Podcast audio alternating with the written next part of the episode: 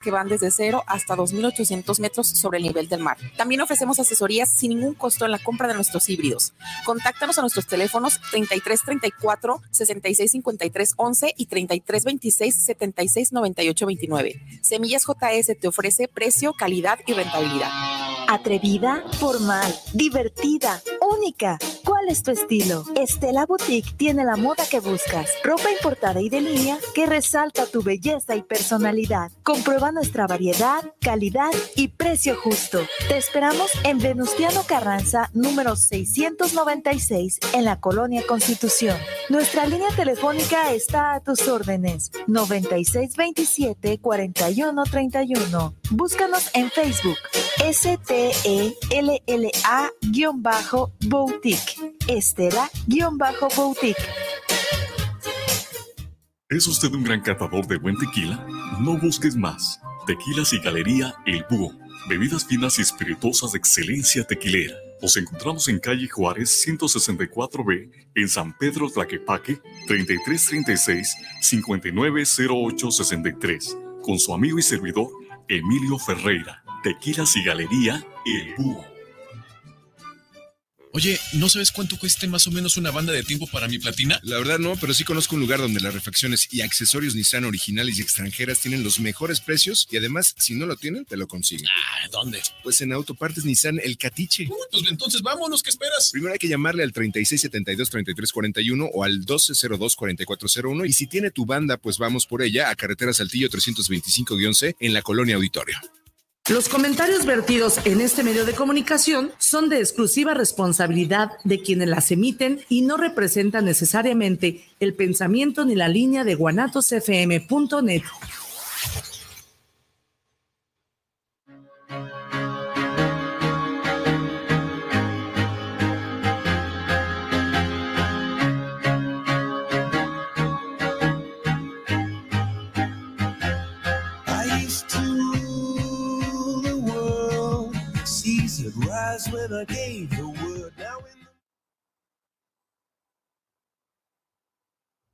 Muy buenas tardes, bienvenidos otro miércoles más a su programa Despertares. Ya saben que pues cada miércoles es un gusto estar aquí con ustedes.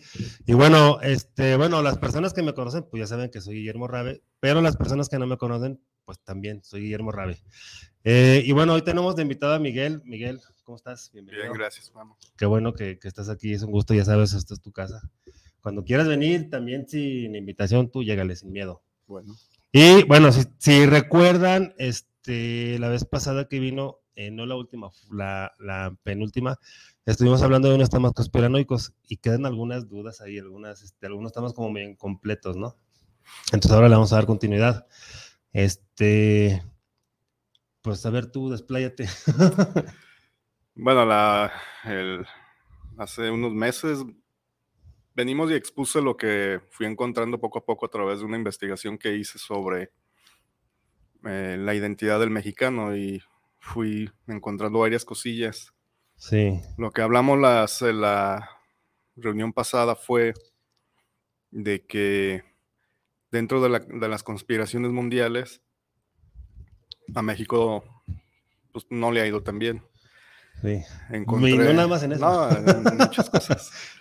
Pero yo creo que, bueno, perdón, yo, yo, creo que este, ahí tiene mucho que ver, ¿no? O sea, como que a lo mejor no es la raíz, pero sí es parte de lo que está abajo, ¿no? Y, y de ahí se, se, desarrollan muchas cosas en las cuales pues no está chido cómo está la situación en muchos aspectos ahorita aquí en México, ¿no? Sí, lo que yo postulo es eso, de que no puedes tener una identidad nacional si no sabes de dónde vienes. Exacto. Y, y peor aún, si reniegas de una parte de ti. Y, luego, si reniegas de cosas que ni pasaron, ¿eh? También. Exactamente. Eh, entonces, eh, en esa sesión pasada hablamos de cómo la masonería inglesa tuvo mucho que ver en la independencia de no solo de México, sino de todos los países de América hispana. La masonería inglesa, que por ahí de 1700 empieza a fraguar un plan para desestabilizar al imperio español, Ajá. porque nunca pudo a través de lo militar entrar y, y, conquistar lo que es América. Entonces el imperio español era muy fuerte. Entonces se les ocurre que a través de, las, eh, de una injerencia discreta, de una injerencia económica, política, este, era más fácil desestabilizar a este continente. Y es así como surge en Inglaterra y en Cádiz, España, estas células de estas, de estas logias para desestabilizar. Y aquí en América existió una que se llamó la Logia Lautaro, que fue la punta de lanza para ir este, destruyendo a los países eh, o separando a los países de, de, lo que es España. Ok. Esta logia Lautaro, sus ideales llegan hasta México y es por eso que tenemos a el Padre Hidalgo, a la corregidora, a Allende, a todos estos libertadores que no eran más que eh, peones masónicos para separar a México de España y América en favor de los ingleses. Sí, algo había ahí turbio. Sí. ya posteriormente hablamos también de cómo Estados Unidos empezó, una vez separada América de España, empieza la, el, el destazamiento de Ah, América. ¿no? Los ingleses se quedan con unas partes de América. Es lo que te iba a comentar ahí, fue cuando este, pues prácticamente robaron este, Sí. gran parte de, de México, ¿no? Sí es, eh, Estados Unidos roba, Inglaterra roba el oro, no fue España, fue Inglaterra quien robó todo el oro de, de las haciendas y de, lo- de los virreinatos. Que aquí había mucho, ¿no? Sí. Entonces, m- toda la gente cree que España se robó el oro y no fue así, fue Inglaterra. Ok. Porque qué casualidad que se va España de América y empieza Estados Unidos y los ingleses a acaparar todo el continente. Qué ¿no? casualidad. Qué casualidad. Sí. Entonces eso, eso fue lo que hablamos eh, a grandes rasgos la otra vez. También hablamos de los movimientos políticos, de otras mentiras como el hecho de que Juárez sea el gran intelectual Ah, que sí. todo el mundo cree, eso no es cierto. Salmerón tiene un libro eh, aquí de México y él ahí te narra cómo era realmente Benito Juárez. Ok. De hecho, Karl, este, aun- aunado a, a Benito Juárez, Karl Mar- Marx habla de Simón Bolívar como de estos traidores. Sí. Y Marx habla muy mal de Bolívar, dice que es de lo más nefasto y, y un traidor a su propia gente. Sí. Aquí en México, eh, Benito Juárez también hizo sus traiciones porque él no quería, él renegaba de su indigenismo. Ajá. Él este, casa a sus hijos con personas europeas y él tenía trato con Estados Unidos. Gracias a Estados Unidos, Benito Juárez fue presidente. Él se debía a la, a la logia yorquina, entonces él recibía órdenes de, de Estados Unidos. La pérdida de Texas, de Nuevo México y, y California se debió a, a un engaño de Estados Unidos porque eh, el plan fue, Juárez quería regalar esos territorios todo México, pero lo- los, los gringos dijeron es que nos, hay, hay mucho indígena allá, Ah, ok. entonces a nosotros lo único que nos interesa es la parte del norte. Entonces Estados Unidos hizo un plan para mm, quedarse con ese territorio. ¿Cuál fue el plan? Metieron a uno de sus agentes fronterizos y obvio un mexicano que, que en ese entonces estaba en la frontera eh, le disparó porque fue una invasión al territorio. Y esa muerte fue la justificación para que Estados Unidos Ah, dijera, mataron, eh, derramaron sangre estadounidense en México, vamos a ir por ellos. El mismo Abraham Lincoln dijo en el Senado de. Estados Unidos que eso era inaceptable. Dice, se le ha hecho la guerra a un país inocente, dice, Sí. y todo por la ambición. Hay que aclarar que eran, un, eran pocas personas las que tenían estas o tienen estas ideas de invasión. Realmente la gran mayoría de políticos de Estados Unidos de esa época no quería quitarle a México su territorio. Ahorita, perdón, ahorita que, que mencionaste a Abraham Lincoln, este, para las personas que no saben, Abraham Lincoln fue uno de los presidentes, bueno, se dice que fue uno de los presidentes más rectos o, o más honestos, por así decirlo, de Estados Unidos, junto con este Kennedy. Así es. Por eso les dieron crán a los dos, porque pues toda la bola de que estaba alrededor, este, estos presidentes estaban en contra de sus planes, ¿no? De, de lo que se conoce como el cabal ahora, ¿no? Sí, y la prueba está ahí de que a Abraham Lincoln no le Sí. pareció eso de... Porque a final de cuentas así es, o sea, fue un, una- un gandallismo, o sea, fue este, este, tanto del buen Benny que, que o sea, que, que, él quería regalar todo el norte, incluso, entonces, si hubieran aceptado estar en las Baja California, estarías todo el norte, ¿no? Sonora, Nuevo León, Chihuahua y Tamaulipas sería de Estados Unidos también, ¿no? Sí, así es. O sea, que México hubiera quedado más chico todavía de lo que ya es. Y lo único que nos salvó fue de que, de que somos morenos y los gringos, esa es la diferencia entre el imperio español y el inglés. El inglés aniquilaba a las otras razas. El español no, el español asimilaba. Ok. Por, es por eso que aquí en México somos 85% mestizos. Mestizos. Y en Estados Unidos no. En Estados Unidos son un montón de, de todos los países del mundo, pero a sus indígenas, a los Cherokee, a los Lakota, los, los casi los exterminan. Sí, porque de hecho también ahí yo vi un video y ya sabía pues de, de, de hace tiempo que incluso esos indios, los indios americanos, este, digámoslo así, los indios originales, por así decirlo, del norte de, o sea, de América, de, Estados Unidos, pues, porque América es todo el continente, eh, ellos le reclamaban a los gringos que ellos eran los invasores. Sí. Y de hecho, pues bueno, ahorita ya sabemos que hay canciones, ¿no? Está la de, la de este, eh, la de Residente, que, que ahí habla, bueno, habla de todo, de toda América.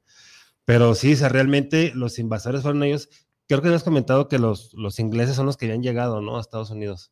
Y a partir de ahí se esparcieron como cucarachas y, ya. Sí, eh, llegaron con Mayflower, llegaron ahí lo que es eh, Nueva York, la costa ahí cercana a la isla de Nueva York.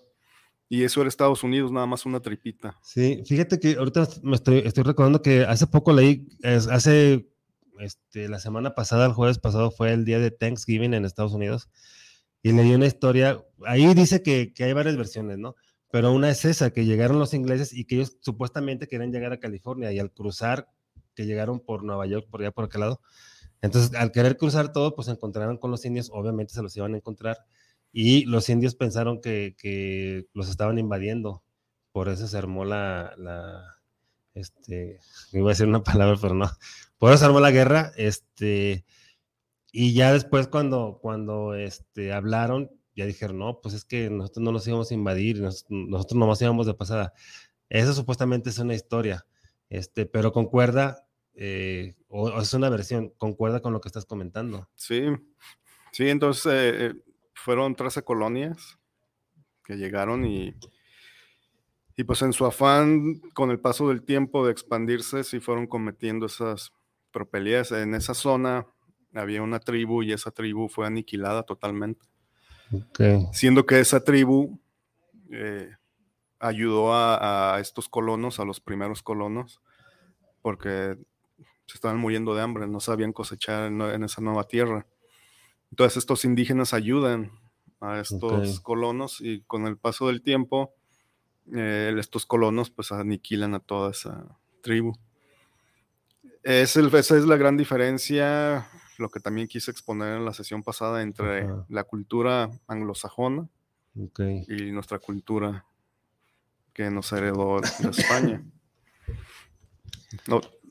sí, que al final de cuentas, pues este, España no es como lo pintan, no es como nos lo dijeron.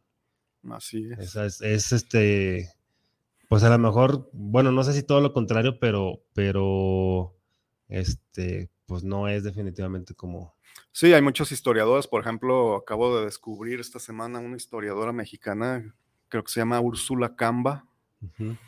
Y el, ella te narra historias que van en contra de lo que nos han enseñado en la escuela aquí en México. Te habla, por ejemplo, de la Inquisición que no es como la pintan. Hay dos Inquisiciones, es la anglosajona, la de los ingleses, de los alemanes, de, todos, de, de, los güeros se le podría llamar y la Inquisición española. La que mató, la que asesinó y la que hizo genocidio fue la anglosajona. Se estima que mataron a 10.000 personas en toda su historia. En la española sí hubo este asesinato, pero no fue la iglesia, sino que fue el Estado o el gobierno en ese entonces. De hecho, aquí hubo el caso, dice Úrsula, donde hubo, se quemó a una persona aquí en, Nueva España. La corona española eh, no le gustó eso. Y a raíz de eso, la corona española dijo, De ahora en adelante no se, no se va a meter a la Inquisición a ningún indígena, a ningún neófito, a, a ninguna persona que no conozca la fe. ¿Por qué? Porque el indígena americano era una persona nueva para el europeo. Pues sí, Entonces no podían enjuiciar a alguien que no que conoce. no conocían, sí. Entonces la Inquisición aquí en, en América sí se restringió mucho. Porque decían, le decía la corona española, son personas nuevas, no conocen la fe, no podemos. eh, e incluso aunque la conocieran, no hubo esa masacre de la Inquisición. Ok, De hecho, todos los juicios orales que, que vemos en las películas de Estados Unidos o, que, o estos juicios que tiene Estados Unidos donde se te enjuicia con personas que no te conocen, ajá, eso viene de la Inquisición española. Porque la Inquisición española, este, supongamos que tú cometes una herejía, ¿no? Ajá, La Inquisición española te daba el beneficio de la duda y te decía, a ver, eh, te vamos a enjuiciar, pero no vamos a traer al, al vecino, no vamos a traer a tu, a tu jefe de tu trabajo, vamos a traer a gente que no te conozca y vamos a exponer tu caso. La Inquisición española decía, si traemos a personas que te conoce, a lo mejor tú tienes un pleito con esa persona y esa persona te va, te va, va a mentir para, ajá. pues, Para, para hacerle daño, pues. exactamente. O al revés, si es su compa, pues igual am- también puede mentir para salvarlo. Exactamente. Entonces también la Inquisición española se preocupó por llevar a personas este, que no fueran alcohólicas. Ok, O sea, si tú cometes una herejía, la, la Inquisición española te examinaba si estabas mal de la cabeza, si no eres un alcohólico, si no tuviste una rabieta de coraje porque pasaste un problema. ajá. Si la Inquisición española detectaba eso, no se te enjuiciaba. Nada más se te hacía una peni- penitencia. Ok, Caso contrario con los ingleses. Todo el mundo conoce, el- los que estamos en el medio de, de la magia, las brujas de Salem. sí, Resulta que todo empieza porque una niña acusa a una sirvienta negra y creo que esta sirvienta negra, por el hecho de zafarse de esa inquisición, admite las cosas y ahí empieza la quema de personas. Llegó a tal grado que se empezaron a dar cuenta que muchas de las quemas de personas que se hizo fueron mentiras. O sea, que eran, eran inventos. Entonces, esa, lo que pasó con las brujas de Salem es la prueba de cómo era la Inquisición anglosajona a la. Inquisición española. ahí se veía la diferencia. Y hay diferentes historiadores. Está Cristian Iturralde, que hizo dos libros, es argentino y ha venido aquí a Guadalajara, a la universidad. De hecho, aprovechando que está la FIL, eh, he visto Ah, sus sí. libros ahí. Se llama El fin de la barbarie. Y él te narra cómo, lejos de pensar que eh, el conquistador español vino y aniquiló, en realidad vino a civilizar más Y a, a poner paz en una sociedad. ¿Cómo? Evitando el sacrificio. Sí, e- es una de las cosas que te iba a comentar. O sea, aquí entonces hubo más muertes por los aztecas que, que por los españoles, ¿no? Por todo lo que se dice de, de los este, ritos y las ofrendas y todo eso que hacían los aztecas. Hay historiadores, ahorita no recuerdo el nombre, pero sí los he escuchado que hablan de que eran, eran bastante, eran cientos de personas que se sacrificaban al año. Ajá, Incluso había niños. Eh, entonces, eh, eh, había canibalismo. Entonces, una sociedad, hay un historiador que dijo esto, una sociedad que tiene esas prácticas no llega muy lejos. sí, pues no. porque se autoconsume. Yo quiero pensar que eso se refirió a él. Es una sociedad que se, se autodestruye. Ahora, un argumento que se dice mucho aquí es que ellos conocían las estrellas y los astros. Eh, sí, pero era nada más para la élite. Tenían, tenían su calendario y tenían sus festividades. Pero ya en, en la sociedad, en el quehacer diario, ya era muy diferente. No se vivía con ese misticismo Ok, sino que se tenían estas prácticas. Cuando tú estudias un misticismo de este nivel, llegas a una conclusión de, pues de, de unidad, y también llegas a la conclusión como se veía en los sacrificios, de decir, pues una muerte es una integración, ¿no? sí. a la par, en Europa se tenían otras culturas también con un nivel de misticismo muy grande. Entonces no podemos decir que aquí nada más había misticismos, no, estaba en todo el mundo, había grandes culturas con un misticismo. En Europa está el celta, el nórdico, el egipcio, en África. Entonces, ¿qué es lo que pasa? Que a los españoles que llegan les resulta chocante los sacrificios y es ahí donde muchos historiadores dicen que, que incluso ha sido libertador el terminar y que eso sedució mucho a, los demás indígenas. Porque hay que recordar que el azteca o el mexica eh, era dominante de varias tribus. Entonces, estas tribus dominadas se les hizo seductor ver a alguien que podía hacerles frente para salirse ellos mismos de la, de la, pues del yugo mexicano. Sí, sí, sí. Y es por eso que este, en las cartas de Hernán Cortés, él mismo dice que sus máximos aliados son los tlaxcaltecas también. Okay. ¿Por qué? Porque la mayoría de los indígenas este, no querían eso. No querían sacrificio pues no querían estar al yugo.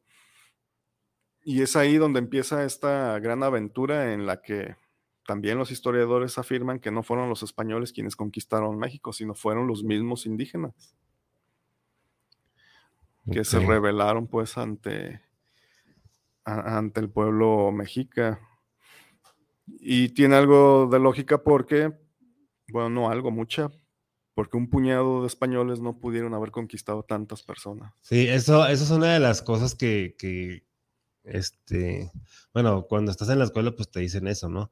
Y pues a lo mejor de niño no lo, no lo dimensionas, no lo cuestionas, pero ya cuando creces dices, o sea, supuestamente venían en, tres barcos. Este, ¿cómo tres barcos van a, conquistar a no sé cuántas personas había aquí? No, había el, el, imperio mexica sí se contaba por miles. Ajá, ponle miles. Imagínate, supongamos yéndonos así, a lo mejor por un número más o menos, ponle que, que vendrían 100 personas en cada barco. O sea, 300 personas para mí, o sea. Sí, incluso Pedro de Alvarado, cuando él fue a Guatemala, él no, no escribía. Y la única carta que hizo, de las pocas que dejó, él ahí narra cómo él al ir a Guatemala iban 200 españoles y como 3.000 indígenas de México. Entonces ahí te das cuenta realmente cuál era el poder, ¿no? Era indígena, no era español. Sí, sí, sí, obviamente. Y bueno, pues estas son de las cosas que, no te cuentan, ¿no? O sea, pero ahorita, como comentaste hace ratito, que ya hay muchas, hay mucha información que está saliendo, que está desmintiendo muchos hechos de la historia, ¿no? Que muchas cosas que nos contaron este, desde la escuela que nos hicieron creer, este, pues en cosas que, que no pasaron. Sí, como te digo, todo empezó porque a mí no se me hace congruente ni lógico decir decirte mexicano cuando desprecias una parte de ti, ¿no? Se me hace algo eh, bastante incongruente. Y en ese programa que, que, estuvimos, pues empezamos a hablar de todas esas cosas de México, de Juárez, de, de esta, pues de su afiliación masónica y cómo muchas de las decisiones que él hizo fueron en favor de su logia de, Estados Unidos. Que al final de cuentas fueron órdenes que recibía, ¿no? De Estados Unidos. El, tratado más famoso es el McLean Ocampo, donde Juárez se comprometía a ceder el istmo de mm. Tehuantepec, allá en el sur, por Chiapas, a los Estados Unidos. Órale en ese istmo, como es muy angosto, eh, la parte de México ahí, ahí podrían pasar a través del Golfo hacia el Pacífico. Ah, Entonces los gringos querían eso y, Juárez dijo, sí, yo se los doy, pero nunca se llevó a cabo. Pero sí se platicó, sí se, sí estaba planeado. se puso de acuerdo. Y Juárez quería vender más territorio, de hecho quería entregar este, parte de, ya una vez que Texas y, Nuevo México se habían ido, quería todavía entregar más territorio. Pero como te digo, el, lo que nos salvó fue de que Estados Unidos no quería más gente morena. Entonces por eso nada más tomaron la parte norte, porque estaba muy deshabitado. Ok. Eh, hubo un, un fraile español aquí en México. En este momento se me fue el nombre. Ese fraile, cuando, no, cuando Estados Unidos nos arrebata con estas mentiras, Texas y. Nuevo México, y California, este fraile o sacerdote, eh, creo que vivía en Zacatecas, junta un pequeño ejército y quiere levantarse en armas para recuperar ese territorio. Resulta que lo meten preso y lo fusilan la gente de aquí de México. Y sin embargo tenemos un Hidalgo que es comprobado que fue masónico, que, que estaba en pro de esta separación con España también. Y a este sacerdote que quería pelear para recuperar esos territorios, se le fusila. Entonces ahí te Eh, das cuenta quién es el verdadero héroe, ¿no? Sí, bueno, hay, hay cosas que siguen pasando así muy similares, no a lo mejor en ese aspecto de, de terrenos, este, pero sí de otras cosas, ¿no? Eh, y obviamente pues todos están encubiertos, todos están ahí, este, eh, ¿cómo se dice? Eh, todos están sola- perdón, solapados o todos echan la mano pues ahí. Este, yo recuerdo hace, no sé si fue en los 80s o los 90, no, no recuerdo cuándo. Supuestamente Estados Unidos lanzó un, un cohete, no me acuerdo qué era, qué pretexto era, y supuestamente había caído en México. Y habían venido para recuperarlo, pero lo que pasa que donde cayó, creo que fue en, en Sonora, en esa parte que cayó había mucho mercurio, no me acuerdo qué, qué mineral muy, muy valioso que quieren Estados Unidos. Este, supuestamente cayó ahí ese cohete y vinieron a recuperarlo, pero pues cuál se llevaron Todo. todo, ese mineral o gran parte de ese mineral que, que, que había en, en ese lugar. Entonces, pues fíjate, desde esa época, desde la época del Beni está todo eso. O yo creo que a lo mejor desde antes, ¿no? No, fue desde que México se separa de España, fue cuando empezó el declive de, y la, Ah, el manoteo. Como te digo, bajo la corona española los ingleses no se arrimaban, no podían. Eh. Éramos la, la primera potencia del mundo.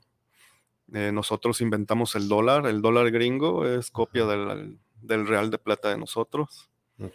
La globalización que tiene Estados Unidos con sus empresas eh, nos la copió a, a nosotros.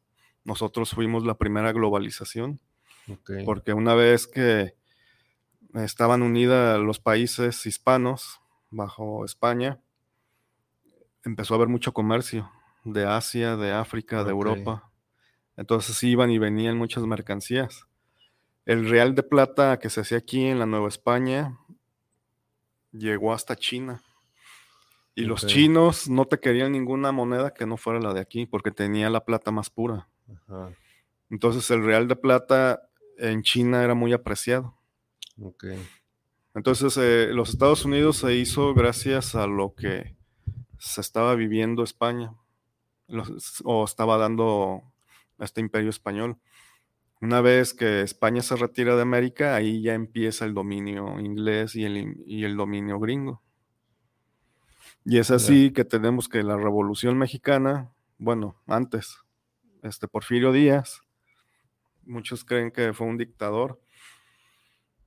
Puede que tengan razón, yo leí, leí un libro que se llama México Bárbaro y ahí te narra cómo, para empezar, lo hizo un gringo de la época y te narra cómo el sistema de Porfirio Díaz secuestraba personas y los metía a trabajos forzados. Eh, ahí lees tú cómo, según tú te contrataban para un trabajo Mm, y te llevaban a las haciendas y eras un esclavo y ahí te quedabas. ok. Pero ese libro, con el paso del tiempo, muchas personas han dicho que hay que tener cuidado porque al ser un estadounidense, el que estaba haciendo ese libro era para hacerle una mala propaganda. ¿Por qué? Porque Porfirio Díaz, al presidente en turno de esa época, Sí. le dijo que no a muchas cosas. Como por ejemplo, eh, ya se sabía que había petróleo y los gringos querían petróleo, porque ya veían que el petróleo iba a ser la- el combustible del futuro, ¿no? Sí. el ferrocarril eh, estaba empezando a, a a hacer también una pues una distribución de mercancías muy grandes pero bueno ese es otro tema Entonces, al saber que tienen petróleo, eh, Estados Unidos le dice a Porfirio Díaz, necesitamos que nos des favores especiales a nuestras empresas para poder sacar.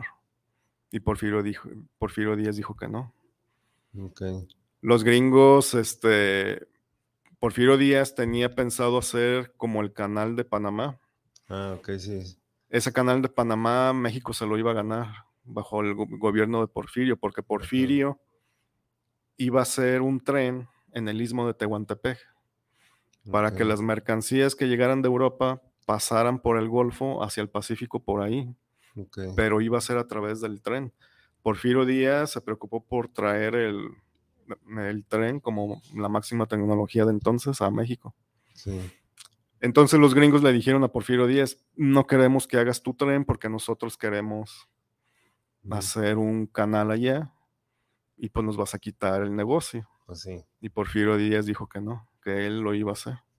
Entonces Porfirio Díaz se puso firme ante Estados Unidos y ahí Estados Unidos em, analizó, según Zunzunegui, Juan Miguel Zunzunegui, un historiador, eh, Estados Unidos dijo, bueno, si este cuate no nos deja entrar a México, vamos a crearle, ya es viejo, ya tiene como más de 70 años, Porfirio Díaz, vamos a crearle una mala fama y lo vamos a sacar. Mm. Porfirio Díaz se fue de México no por que lo habían derrotado, sino para evitar una masacre, porque Porfirio Díaz, si sabía que Estados Unidos se metía a México, Porfirio Díaz iba a defender. Pues sí. Entonces dijo, mejor me voy. Y aparte ya estoy viejo y por eso sacaron a Porfirio Díaz. Ese mismo modus operandi si ustedes se fijan, es lo mismo que ha estado haciendo Estados Unidos con Saddam Hussein, Osama Bin Laden, Gaddafi, o sea, con varias personas que defienden a su país, se les crea una fama. Eh, Saddam Hussein se descubrió que no tenía armas de destrucción masiva. Que era lo que, era el pretexto que ellos ponían para entrar a Irak. Y Gaddafi, que fue el, el asesinato más reciente fue porque Gaddafi a su pueblo le tenía luz eléctrica gratis. Y cada año les daba regalías de la venta de petróleo a las familias.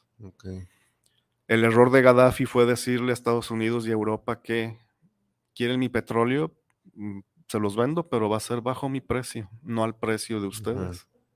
Eso fue lo que no les gustó y es que se hizo de todo hasta asesinarlo. Y, por ejemplo, también comentaste a, Bin Laden, eh, donde sabemos que este, supuestamente él fue el que atentó, el que hizo el atentado contra las Torres Gemelas, que también eso se sabe que ya fue un auto atentado de Estados Unidos, se han descubierto muchas cosas, este, pero lo curioso es que de Osama Bin Laden nadie vio su cuerpo. No, fue un... Supuestamente lo tiraron al mar. Fue muy rápido todo. Y, ajá, y nadie lo vio como el de Michael Jackson y de otros tantos personajes. Juan Gabriel y... sí, este, pero, perdón, al final de cuentas es lo mismo, ¿no? O sea, Estados Unidos quiere a fuerzas, este, obtener lo que ellos quieren ah, como de lugar. Ahora lo que yo estaba viendo, por ejemplo, es lo que está pasando con el gas de, Rusia, que pues también al final de cuentas les va a pegar a Estados Unidos, o les está pegando ya al petrodólar y todo eso. Sí, de hecho, eh, Putin tiene un historial de ser un agente de la KGB, la KGB era como de la CIA. Sí. Entonces Putin sabe cómo se maneja el mundo. Sí. Eh, algunos teóricos dicen que es lo mismo, que se pelean para que la gente los vea, pero acá en el fondo es lo mismo, son, amigos. Entonces, eh, de hecho, Donald Trump les advirtió a Alemania y a Europa. Eh, Trump les dijo, dejen de depender de Rusia, porque si Rusia les cierra la pues llave del gas, pues ustedes van a sufrir. Y pues al final de cuentas eso pasó. Sí, es lo que está pasando ahorita todavía. Este, bueno, vamos con saludos. Alejandra Mejía dice saludos, pues saludos Alejandra. Ahí tengo varias libretas, eh, por si las quieres ver.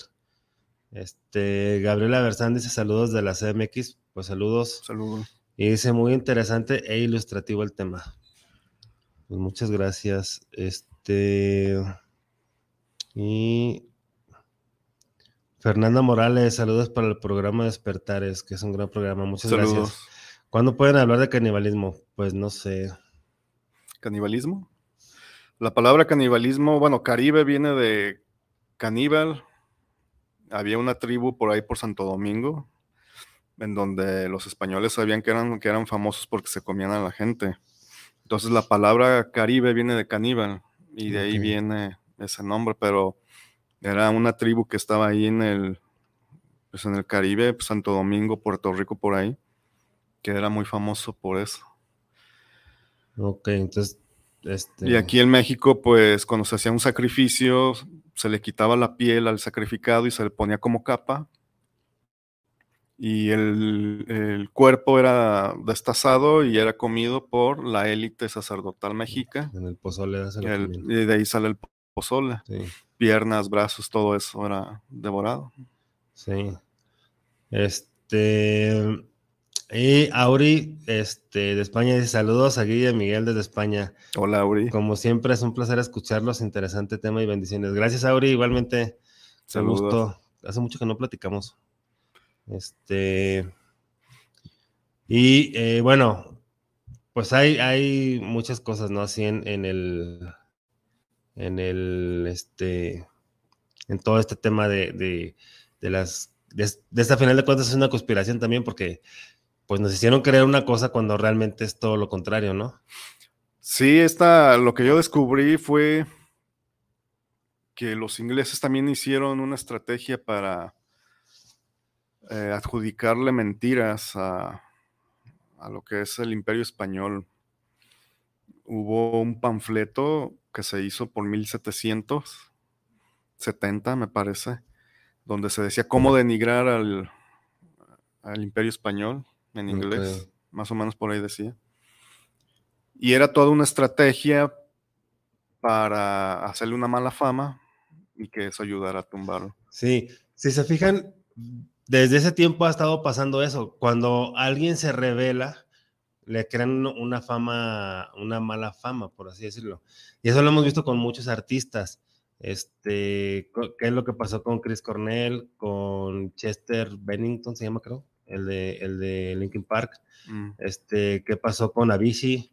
Eh, Avicii que habló de la pedofilia en las élites y fue... Pues, pues Chris Cornell y, y este Chester también, o sea, no estuvieron de acuerdo con lo que estaba pasando y, y los y sí, los dijeron, dijeron que estaban deprimidos y que se suicidaron, o sea, cuando pues ya hay mucha información al respecto donde no es hecho, cierto eso. Hay un doctor que él ya había hecho un libro que te decía cómo, cómo tener la cura con el cáncer. Era un doctor Ah, cubano. Y resulta que se aventó de un edificio, se suicidó según eso. Ah, este No me acuerdo ahorita el nombre, pero es muy famoso. De hecho, sale mucho en TikTok dando consejos de Sí. salud. Ay, se me fue el nombre. Y él había hecho este libro donde él te decía la cura para el cáncer, Metabolismo TV era su canal, eh, ¿no? Metabolismo TV. No sé si era puertorriqueño, cubano y... Sí, o lo- sea, como una persona que te habla cómo sanar la depresión, que te habla cómo, cómo sanar tu sistema digestivo, que te habla muchas cosas y muchos beneficios que puedes obtener con tu cuerpo a través de la alimentación, ¿cómo van a decir que estaba deprimido y se aventó del sabe qué piso? exactamente. Y se veía sano el señor, o sea, se veía lúcido, o sea, estaba muy bien, o sea, obviamente eso no pasó. Y su libro, pues, no salió. El último, bueno, ese que era ese el de, el de cómo curar el cáncer, ¿no? Así es. Bueno, pues sabemos cómo se maneja todo, todo este asunto, ¿no? De, de que un- un- una persona sana, eh, pues deja de ser un cliente. Este, oye, Keila Gabriela dice, ¿en dónde podemos encontrar esta información? Pero ¿cuál información? ¿De cuál de todas? Porque fue hace nueve minutos que lo, que, Bueno, que lo comentó. Si hablas sobre la historia de México, en la fila hay unos libros que los vi, pero no los pude comprar. Espero ir mañana o, o a ver. Eh, busca, el, si te interesa la historia de México, busca a Úrsula Camba. Ella es mexicana, es historiadora y te habla de, de las verdades de, de la historia de España aquí en América. Otro historiador que te habla de eh, la Inquisición y también de la historia es Cristian Iturralde. Ah, Él es argentino.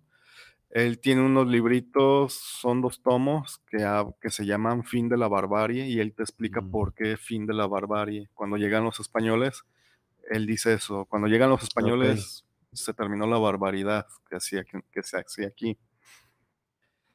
Está Cristian Iturralde. Hay otro, eh, Juan Miguel Zunzunegui. Juan Miguel Zunzunegui. eh, de hecho, compré un libro ayer en la FIL. Le mandé la, la foto a Auri ok. para, para demostrarle que también hay mexicanos que buscan la verdad, pues. Sí, sí, sí.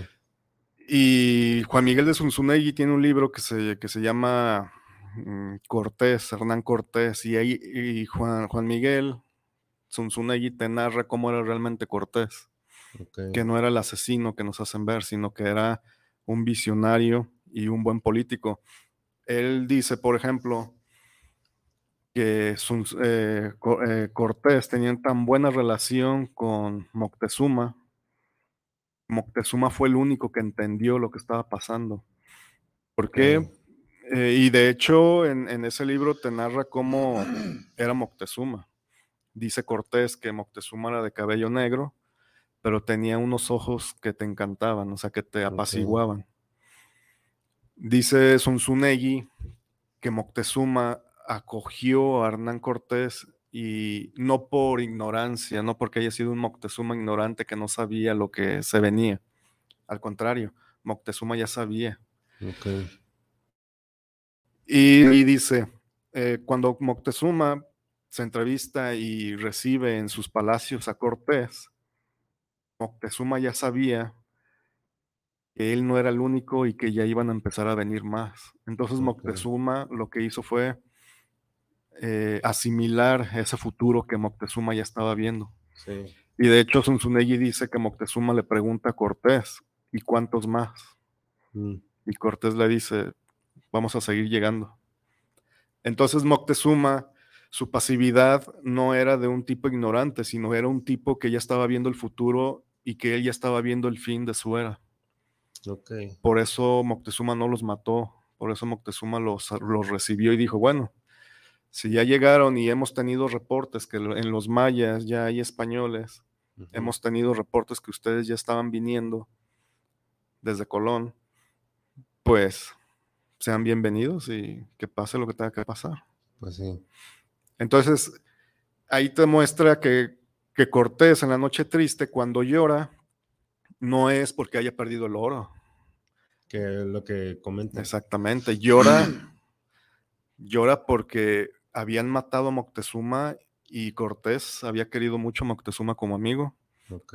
Y la, el llanto de Cortés era, se derrumbó todo lo que yo había creado con Moctezuma, esa bonita relación.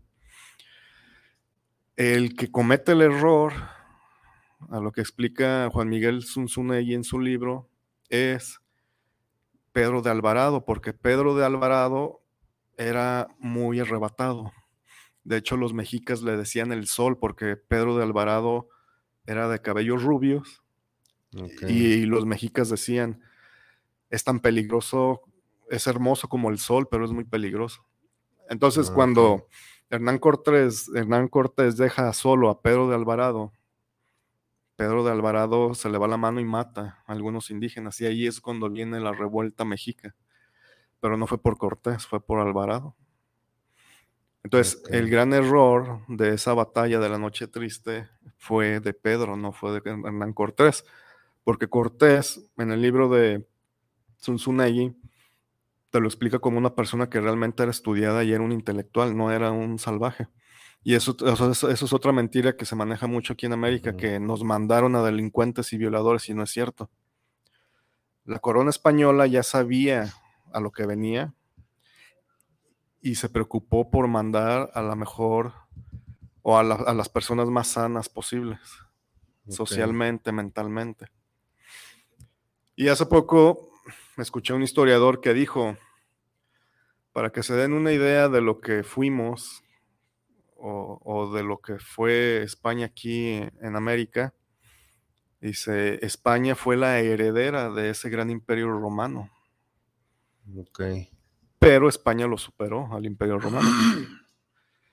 Entonces, eh, hasta en esta pregunta de dónde obtener esa información, en internet encontré un libro que habla sobre la masonería. Es, no es cualquier libro porque está editado por la UNAM.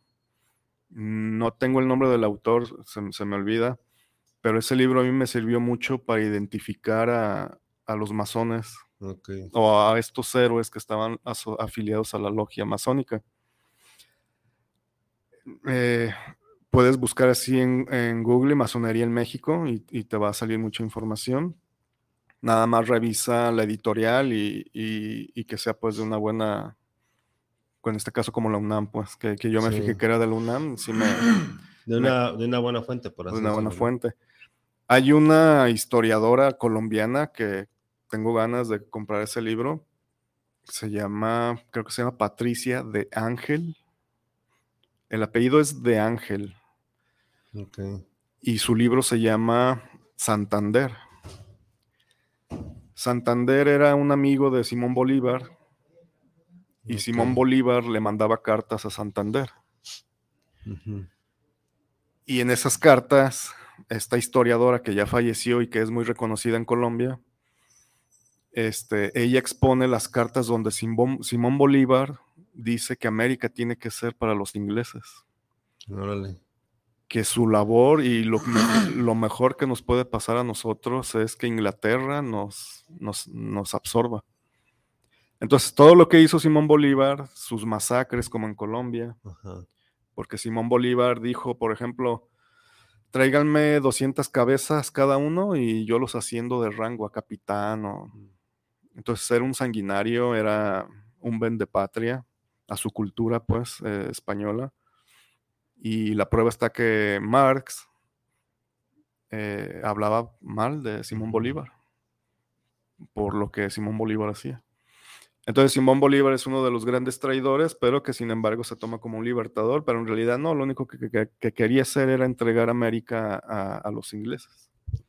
Porque él pertenecía a la logia Lautaro, él fue alumno de Miranda, un, un adepto hacia hacia, la, hacia Inglaterra. Y ahí empezó todo la destrucción pues de, América española gracias a la masonería inglesa. Ya después viene Juárez con su masonería yorquina, adepto a Estados Unidos. Después viene la revolución, que fue también un fraude, fue una pelea por, por ver quién se quedaba con el petróleo. Por un lado estaba en Estados Unidos y por otro lado estaba Alemania, que querían el petróleo de México. Y es por eso que Alemania le dice a México, si tú me ayudas, yo te ayudo recuperando los, los estados perdidos. Eh, Pancho Villa fue mandado por los alemanes a, a invadir Columbus porque los alemanes le dijeron, ármales la guerra ya mm. para que Estados Unidos no se meta en la Primera Guerra Mundial. Y ya después, pues te ayudamos a, hacer más grande tu movimiento. Entonces, la Revolución Mexicana, eh, Estados Unidos y, los alemanes dieron armas y dieron dinero para que se matara la gente aquí por un supuesto ideal social pero en realidad lo que querían era alemanes y Estados Unidos quedarse petróleo. Cada uno tenía su bando. Carranza era de los estadounidenses. Eh, Villa tenía órdenes de, los, alemanes. Entonces cada país tenía sus adeptos y quienes derramaron su sangre y, se mataron fueron los mexicanitos, porque otras naciones se querían quedar el petróleo. Fíjate cómo cómo hay muchas cosas debajo de, como, como decimos, ¿no? Debajo del agua, o sea, te dicen a ti, este, pues como dicen, ¿no? Al final de cuentas la, historia la cuenta el, que vence o el ganador y, pues obviamente te la acomodan a su manera, pero pues hay muchísimas cosas, este, detrás de Sí. Que, que obviamente en su momento no salen. Como por ejemplo ahora, pues ya cuántos años más cuántos años después ya está saliendo toda esta información. Este, y pues realmente, pues es como un golpe, ¿no? También, o sea, como que, este, como que un golpe y como, como que algo decepcionante también, ¿no? O sea, que dices, no manches, ¿cómo, cómo es posible que estos vatos hayan hecho eso al país donde nacieron? O sea, exactamente. Este, en lugar de, de, estar defendiendo su raza, su territorio, ¿no? O sea, pues se la ofrecen, o sea, no manches, está como que medio complicado, ¿no? Y fíjate, ese sentimiento que tú dices, ya lo tenían después de, después de la independencia, cuando Estados Unidos invade México y le roba los territorios. Eh, Mariano Otero, que es de aquí de, de, de, Guadalajara y hay una calle. Sí. Mariano Otero era un jurista de aquí de, Guadalajara y él murió joven como a los 33, de, creo que de un pro, pro, problema estomacal, cáncer o algo así. Y él hizo un escrito que a mí me gustó mucho porque yo veo ahí que todavía, todavía seguimos arrastrando esa... Uh -huh. Mariano Otero escribió más o menos así, de que, de que él estaba impotente y decepcionado de que la nación mexicana no se levantara ni, ni tuviera la capacidad de defenderse ante los gringos. Y él termina, pero pues ¿cómo vamos a tener esa capacidad si nunca hemos estado unidos? No hay unión. Sí, como bien dices, es lo que estamos arrastrando ahorita. Así. Y eso se ve, por ejemplo, este, pues en los inmigrantes, bueno, bueno, a lo mejor sí un ejemplo más claro, pues es en los inmigrantes de, de, Estados Unidos, pero a lo mejor uno más cerca y más real, si a una persona le va bien, los demás empiezan a criticarlo, empiezan a tirarle, este, pues de cosas, ¿no? De, de palabras y hacen esa campaña de, este, de, de, desinformación para que la persona quede mal, en lugar de decir, a ver, o en lugar de acercarse a la persona, a ver, tú le hiciste así, tú ya estás así, dime cómo lo hiciste, porque yo también quiero. O sea, no la persona, no, este, este, sabe qué ha de haber hecho, sabe con quién se ha de haber metido, o si es mujer, pues más, ¿no? Este, y lo vimos también hace poquito con, con esta, la actriz esta que salió en la, en la película de Roma. Ah, Yalitza. Uh -huh. O sea, porque ella la nominaron a un Oscar, todo, todo lo que le tiraron los artistas que ya tienen muchos años. O sea, eh, en, en, lugar de que se sintieran orgullosos porque este, a una mexicana estaba nominada a un Oscar, o sea, no, o sea, era, fue una campaña de desprestigio y, y de tirar, este, eh, ya saben, ya saben la palabra.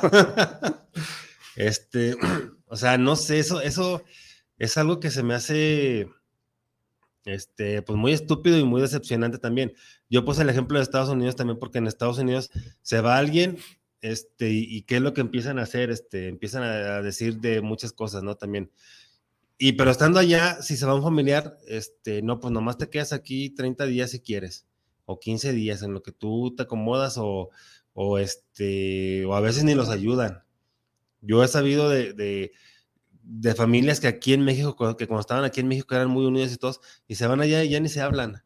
Este, yo digo, pues no manches, o sea, ¿qué, qué onda? Y en cambio ves a los chinos y hay como 20 chinos en un cuarto porque todos están ayudando.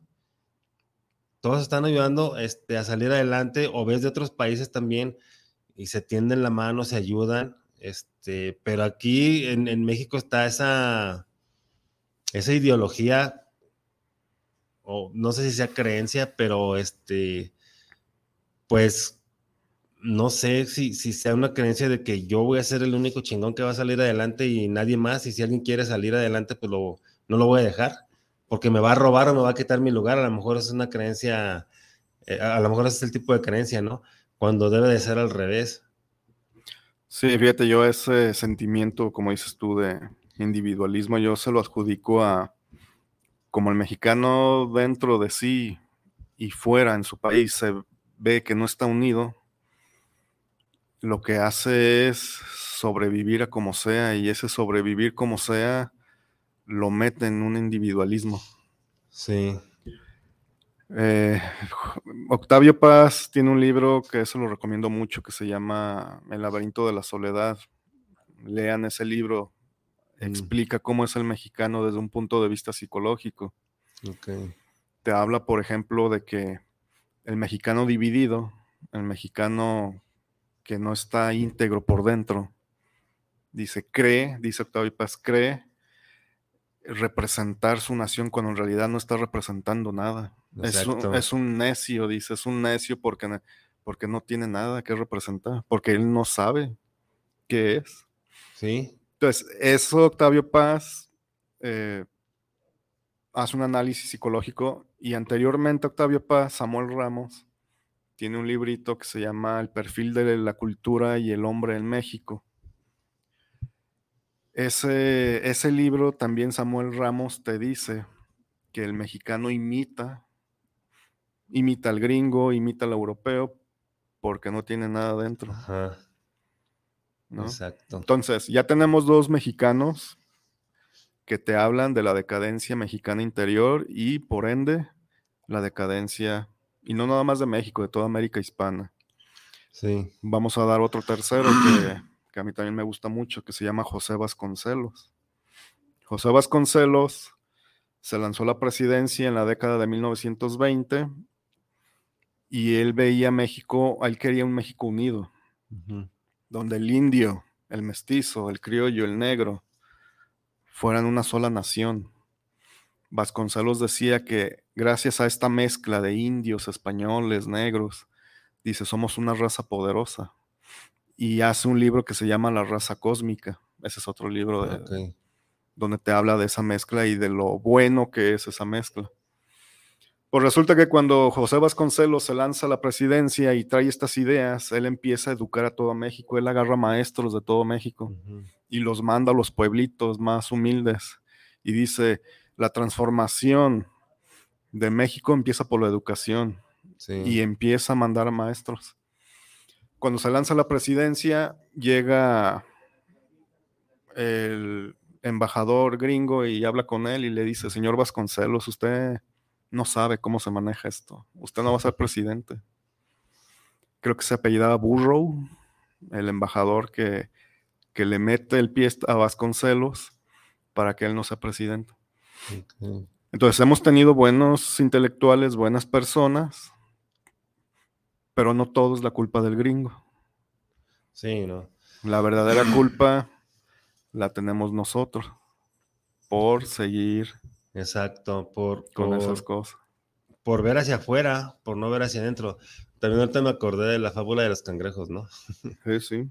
Este, y bueno, creo que pues a México le hace falta mucha, mucha, mucho conocimiento de sí mismo, de sus raíces, de, de, saber y de conocer el, en sí el país, porque por ejemplo, este, yo tengo tiempo ya viendo videos este, de los extranjeros que llegan aquí a México, este, los que son youtubers, y quedan fascinados con, con este, con todo lo que hay en México, la comida, la gente como es, este, las costumbres, eh, todo, todo, o sea, eh, los lugares, o sea, aquí en México hay muchísimos lugares muchísimo mejores que, en cualquier otro país, yo creo. Y este, varios de esos videos que he visto de, de esas personas, pues ya se han quedado a vivir aquí porque les encantó. Y en cambio aquí el mexicano este, quiere irse de vacaciones a Francia, quiere irse de vacaciones a España, a Italia, a donde quieras. ¿Para qué? Para presumir que fue allá. Cuando ni siquiera conocen, a lo mejor si son de aquí, por ejemplo, de aquí de Guadalajara, a lo mejor no conocen el cañón del sumidero. Sí. A lo mejor no conocen este, las nevadas de allá de, de Chihuahua, por ejemplo. Se van a la nieve de Suiza, pero no conocen las de aquí de México no conocen a lo mejor las playas que hay aquí, o sea, y, creo que eso es lo que le hace falta a México, el, conocerse a sí mismo, conocer su, país, su territorio, su origen, y, como comentaste hace rato, o sea, este, hay muchas personas, yo conozco personas que, que, que reniegan de ser mexicanos. A mí, la neta, me da risa ya porque digo, güey, o sea, por más que reniegues, si te cambias de nacionalidad, tú naciste en México, lo quieras o no, eso no va a cambiar en tu vida, o sea. No, incluso genéticamente eh, traemos esa carga. Ah, hace, hace varios años vi un estudio que se hizo cuáles son las características de ese mestizaje que hubo entre indígena y español en México y se descubrió que se engendró un mestizo desde un punto de vista genético más resistente. Mm. Por eso México es bueno en boxeo, por eso México es bueno en atletismo. Entonces se descubrió que gracias a, esa mezcla de genes, nuestra genética de México es, más fuerte y puede hacer ese tipo de actividad. Entonces hay muchas, y intelectuales como Vasconcelos te dice eso, te dice, y Zunzunegui también, Juan Miguel Zunzunegui te dice, somos herederos de dos grandes culturas, la, la, mesoamericana y la española europea. Sí. Pero el mexicano prefiere negar eso. Y es ahí el gran problema. Y eso, eso me recuerda a los que ahora salen con sus, que como 20 géneros, ¿no? Ahora. Y eso vamos a hablar en esta segunda hora. Entonces, eso fue lo que a grandes rasgos la vez pasada, este, hablamos también de eso de, de cómo México ha sido manoteado por todas estas élites, por todo. Y lo peor, ¿no? Que el mexicano ha creído todo eso. exacto, eso es lo peor. Es lo peor, o sea, eh, cree que, este, que por ser extranjero es mejor que lo hecho aquí en México. Hay muchísimas cosas aquí en México. O sea, sí hay cosas que sí son mejores allá en Estados Unidos, no digo que no. Pero, por ejemplo, este, los pantalones, ahorita ya Levi's eran y nada más los mandaban a Estados Unidos a poner la etiqueta ya de que eran gringos y ya. Eh, no me acuerdo qué otra, otra marca, no me acuerdo si de ropa o de tenis también se hacía aquí en México y hacían lo mismo, o sea, nomás le iban a poner la etiqueta ya a Estados Unidos y ya. Y, y ¿qué, ¿qué, es lo que hacían, por ejemplo, un pantalón Levi's? Este, ahorita creo que cuestan como 800 pesos, 1000 pesos. Supongamos que cuestan 800 pesos, no sé. Pero un pantalón Levi's aquí les cuesta hacerlo 200 pesos. Sí, en Guanajuato creo que se hacían. Sí, por ahí. Entonces, o sea, además por llevarlos y poner la etiqueta ya te lo venden en 800 pesos. Así Cuando es un producto mexicano. Hay muchísimas cosas aquí en México este, que son muy buenas, que son hechas aquí en México. Este, y, hay una cosa que, que, que este, he comentado sobre todo cuando estuvo el tiempo del confinamiento, yo les comentaba que pues que consumieran lo de aquí, lo, local, lo de aquí de México, o sea, mejor ve a la tienda en lugar de ir al súper, mejor ve al, con el señor que vende las frutas porque son más sanas. Este, ahí, ahí puedes encontrarte un lugar o una persona que, esa persona se dedica a cultivar la fruta, tiene su, granja o no sé, y es una, una, fruta más sana, sin químicos, o si tiene químicos, son los menos que, que, todos los que vas a encontrar en el supermercado y en cualquier otro lugar, ¿no? Así es. Entonces, este, yo creo que eso es lo que le hace falta aquí a las personas de, México, porque también me ha tocado personas que se van a Estados Unidos y, ya regresan y ya no saben ya en español. y se van un año, ¿no? Eh, o menos. O sea, güey, no manches, tienes como 20 años aquí hablando español y ya te vas un año y ya se te olvidó. Sí, todo eso me acordé de la Malinche que se, toma eso como malinchista. La malinche no fue tampoco lo que la gente cree. Por ejemplo, este historiador Sun te, te, narra de que ella realmente fue el puente entre dos mundos. Ella no fue carne para Hernán Cortés, ¿no? Simplemente ella tuvo un papel muy importante porque ella sabía hablar maya, náhuatl. Ah, ok. sí, era la traductora, ¿no? Sí. Entonces, la Malinche fue una mujer muy destacada y no era nada subordinada. Era una mujer bastante inteligente.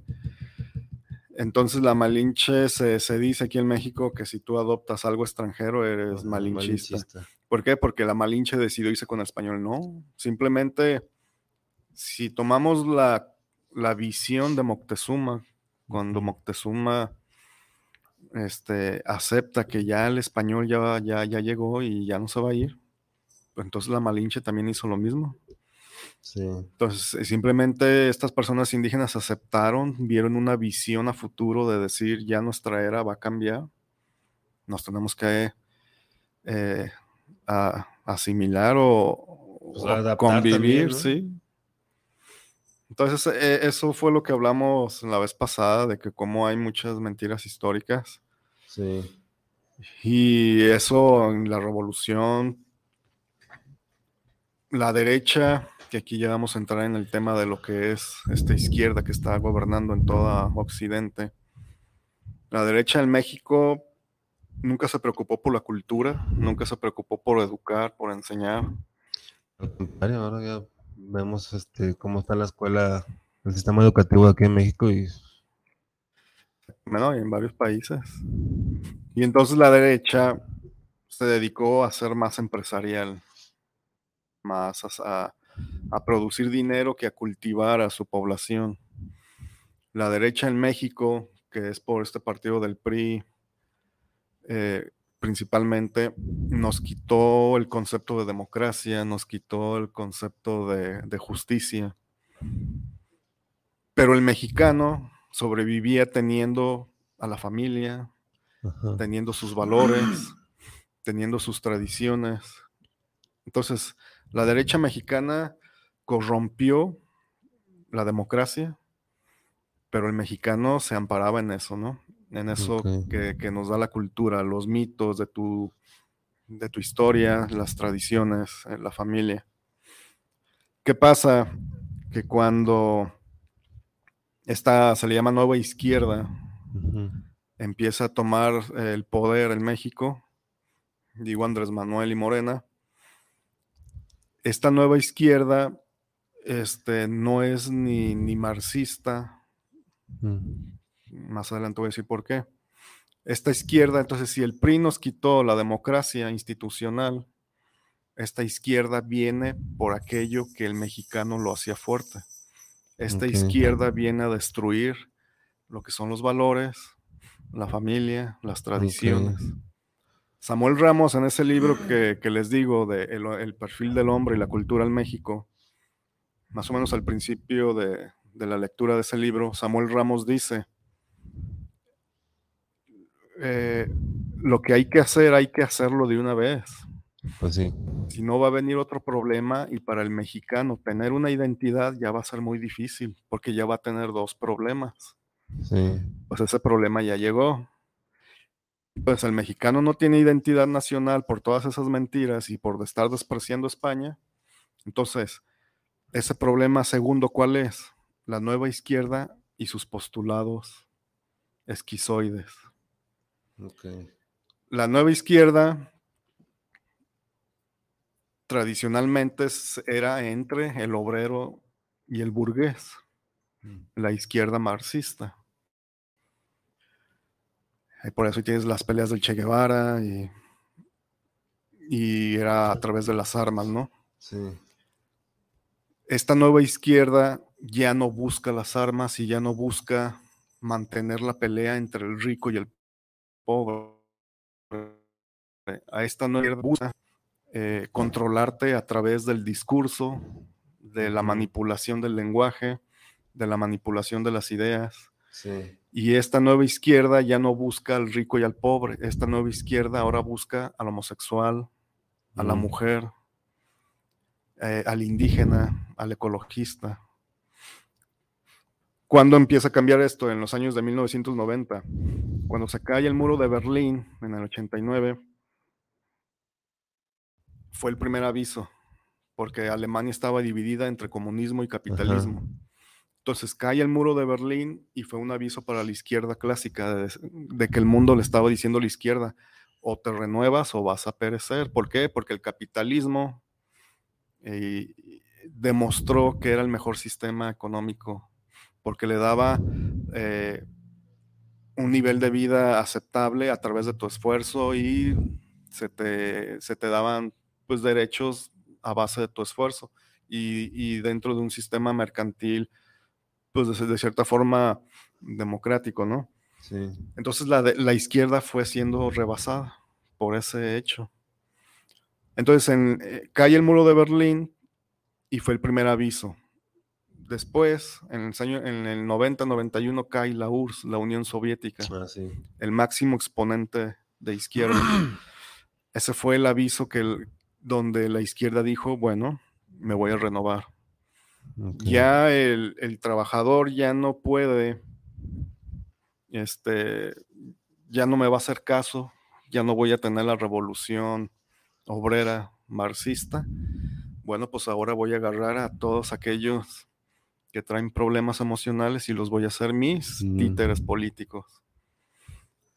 ¿Por qué no es marxista? Porque si ustedes revisan el libro El Capital de Karl Marx, volumen 1, Marx se, de- se desmarca de, de- de Hegel y dice, Hegel es una persona que dice que la realidad es el reflejo de mi pensamiento.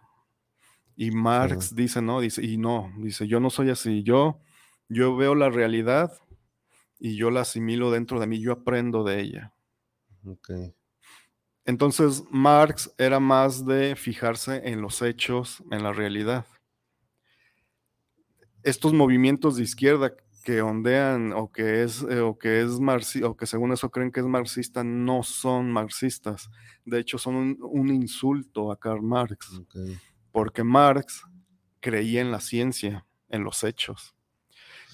Y estas izquierdas como de Morena o, o- o- o toda esta izquierda que está en América no usa la ciencia, usa las experiencias personales, usa las subjetividades, Sí. usa las emociones, no se basa en hechos reales.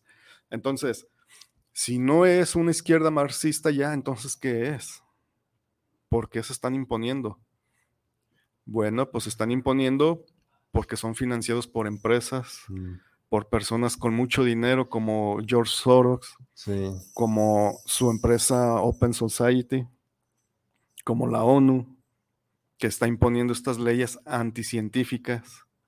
Entonces, estos movimientos de feministas, de LGBT, no representan a la verdadera izquierda. De hecho, son un insulto a la verdadera Mm. izquierda, porque la verdadera izquierda tenía desde Marx una base filosófica y científica. Sí. Estas personas no tienen ciencia. Sí, no, que, que van a tener. De ahí sale que en la escuela de Frankfurt, en los años 20 del siglo pasado, empezaron a salir estos filósofos a eh, analizar la sociedad y se empezaron a dar cuenta, también como Gramsci, que la izquierda en un futuro se tiene que enfocar en la cultura. Es ahí el nuevo campo de batalla. Ya el obrero no, es la cultura, es la familia, las tradiciones, los mitos de, de cada pueblo. Entonces la escuela de Frankfurt fue un nido para empezar a teorizar sobre estas nuevas revoluciones sociales. Bueno, con el paso del tiempo, en los años 50, 60, empiezan a salir eh, ciertas feministas matizadas con estas ideas, como de Sigmund Freud. Ajá. Por ejemplo, Sigmund Freud decía en su libro de eh, La psicología de las masas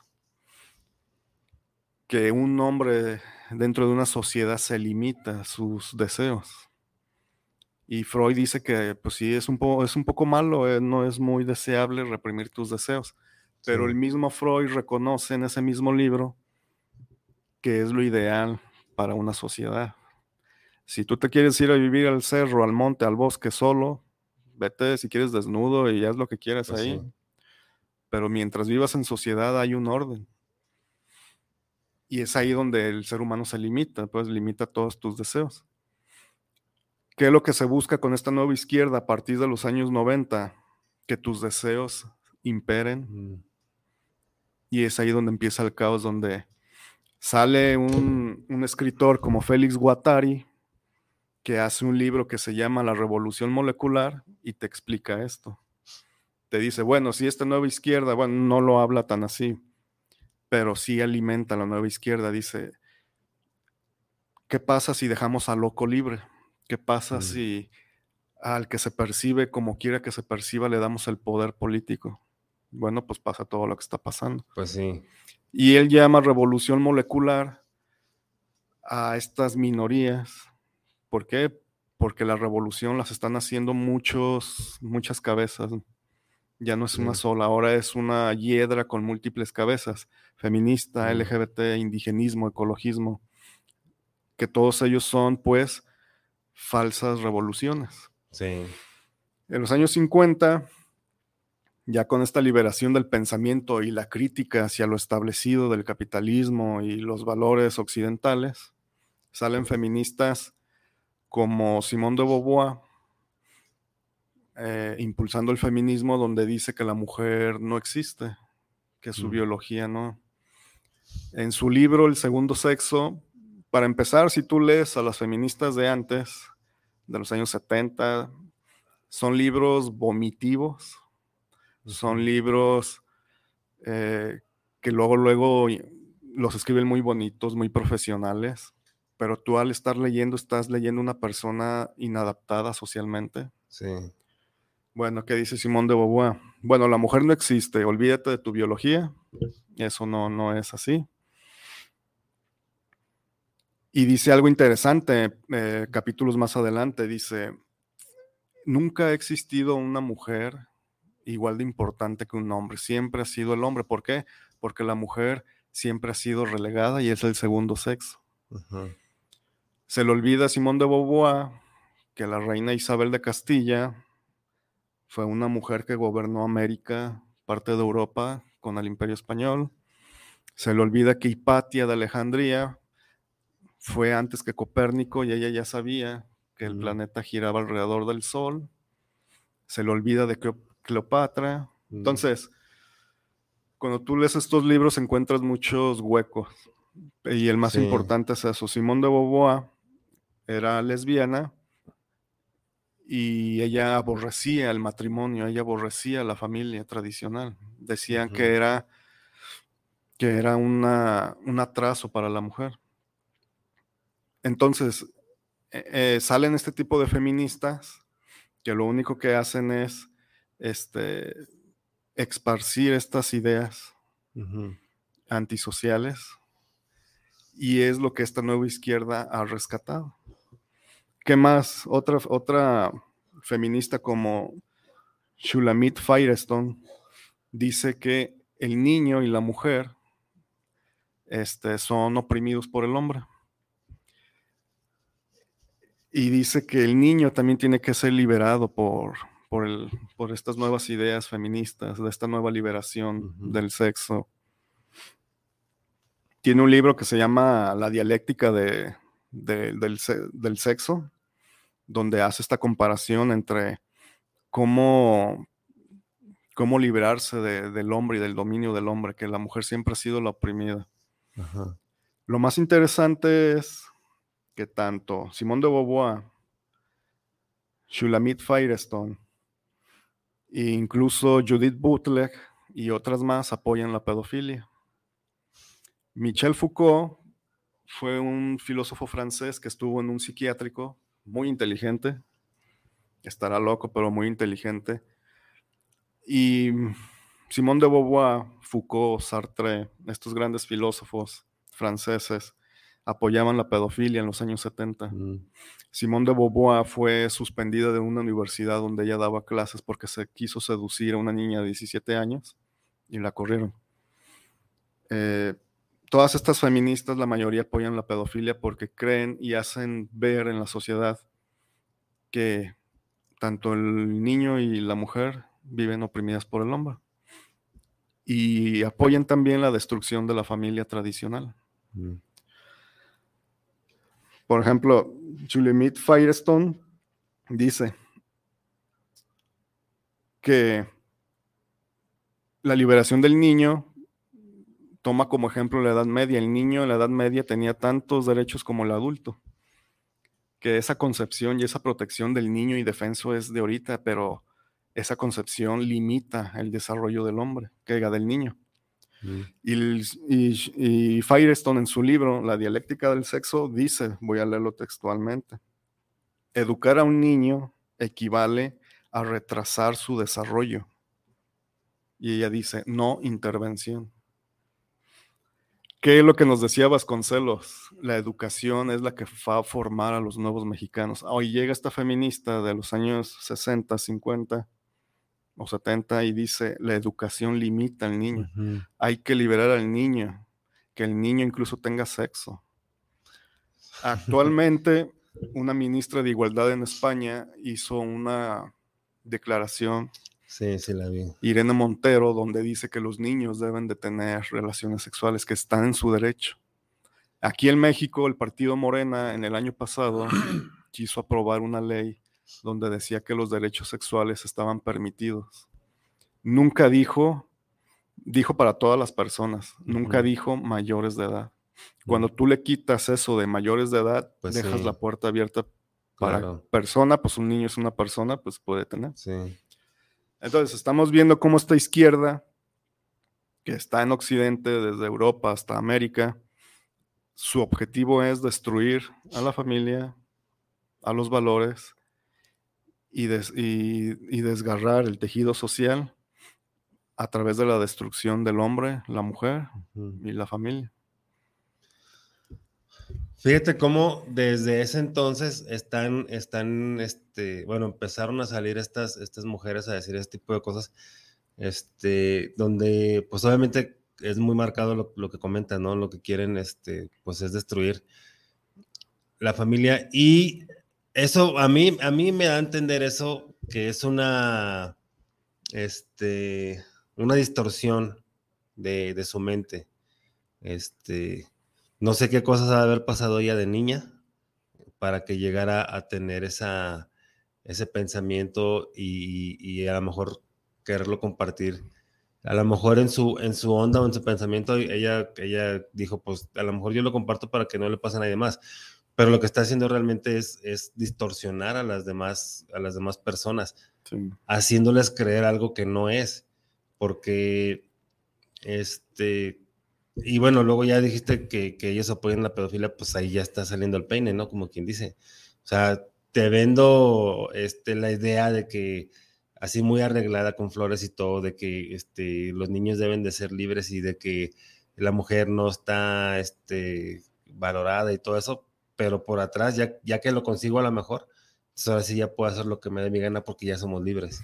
Así es, y ahorita tocaste un, tomo- un- un punto importante, la vida personal de estas personas. Sí, Simón de Beauvoir, eh, en su familia, ella fue, fueron puras mujeres. Y, eh, en su biografía, ella dice que su papá lo trataba como si fuera niño. mm, Entonces, el lesbianismo de Simón de Beauvoir puede ser que de niña sufrió maltrato por su papá o desprecio por no haber sido varón. sí, Y de ahí nace esta idea esquizoide. exacto. Entonces estamos ante filósofos y ante movimientos sociales que no están bien de la cabeza Exacto, y que están siendo apoyados por esta política de izquierda. sí, Como había dicho, la izquierda actualmente ya no busca al obrero, busca a estas personas. Y como tú comentaste hace rato, o sea, estas personas son, ni siquiera se basan en la ciencia, yo creo que a lo mejor ni han leído algo de ciencia, sino se basan en sus experiencias, sus en sus, creencias, que, que sus creencias están muy alejadas de lo que realmente es. O sea, ¿cómo, cómo es posible que, que una persona te diga que, que hagas a un lado la biología? O sea, Así es. tú no eres mujer este, y no te fijes en lo biológico, tú no eres mujer y ya se acabó. Y ahí entra Judith Butler. Judith Butler se toma, actualmente sigue dando conferencias. De hecho, vino aquí a la UNAM a dar una conferencia a México, pero en Brasil y Argentina la corrieron a patadas porque ella también promueve la pedofilia. Y aquí no, aquí se le dio permiso para dar cátedra. Judith Butler se toma como una feminista pionera o impulsora de la teoría queer. La teoría Ujú. queer es yo soy tan mujer como nuestras amigas Y dime lo contrario y yo te echo el estado encima, ¿no? Entonces, Judith Butler tiene un libro que aquí lo anoté que se llama Género en Disputa. Es un libro más famoso de Judith Butler, lo pueden buscar. Si tienen estómago, léanlo junto con los otros. Y ella dice que la sexualidad es un discurso. Tú puedes decirte ser lo que tú quieras. Y es ahí donde entran los lobbies.